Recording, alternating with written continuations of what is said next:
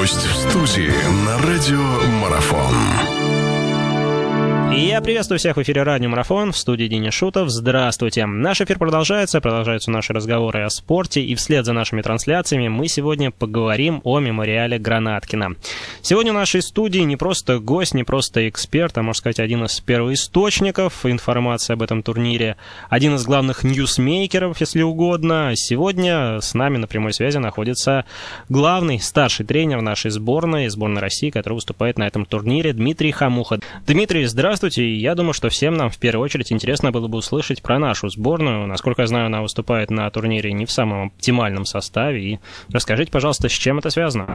Ну, дело в том, что в этом году э, очень большая нагрузка выпала на игроков, кто играл в составе сборной команды. Они сыграли первенство Европы, первенство мира, плюс э, на клубном уровне было три первенства России. Поэтому было принято решение, чтобы просто не давать им чрезмерных нагрузок, что здесь на турнире будет э, большой, в большом количестве представлены новые футболисты, чтобы проверить их на международном уровне. Но в этом смысле всегда интересно, какие задачи ставятся перед командой, в том числе вот э, с учетом этой корректировки состава. Задачи тоже, наверное, скорректированы как-то или... Но мы ориентируем ребят все время и стараемся играть на победу в каждом матче. Насколько это будет возможно, покажет э, то, именно сами матчи. Но мы именно на это ориентируем ребят, чтобы играя у себя дома в стране, э, представляя Россию, мы других задач не ставим. Но вот э, этот состав уже прошел проверку матчем с Молдавией, убедительная победа, 4-1, разгром. Э, собственно, поэтому по этой игре уже можно, наверное, какие-то выводы делать, насколько силен этот состав, насколько он не уступает или уступает вот тем, что недавно на крупных турнирах играли я бы не стал так забегать вперед и делать такие уже э, действительно серьезные выводы. Э, по первому матчу до 75-й минуты наша команда испытывала такие достаточно серьезные сложности именно э, с реализацией голевых моментов, которые создавались.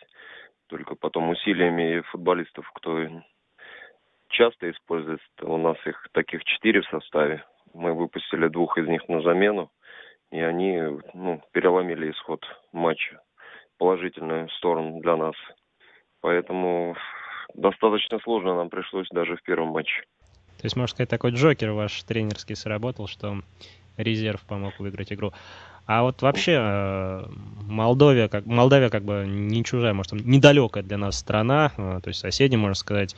Э, в большом футболе она, может быть, не очень блещет в последнее время. Вот молодежная сборная, может быть, вы заметили какую-то звезду, звездочку, которая может засиять в будущем? Ну, так, чтобы сказать, что это действительно игрок, который бы выделялся и бросался в глаза – достаточно ровная команда, без ярких исполнителей, скажем так. Но есть центральный нападающий, который обладает хорошими физическими качествами. Вот, э, если только брать э, этот в расчет, что хорошая скорость и хорошо ведет единоборство впереди.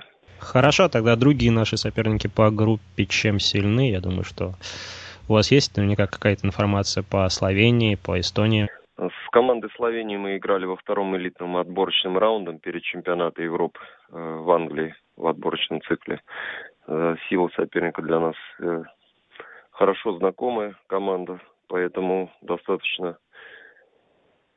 трудно нам пришлось в матче с этим соперником. Там была одержана победа со счетом 2-1, но то же самое матчи показали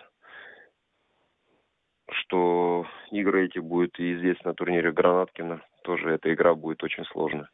А что касается Эстонии?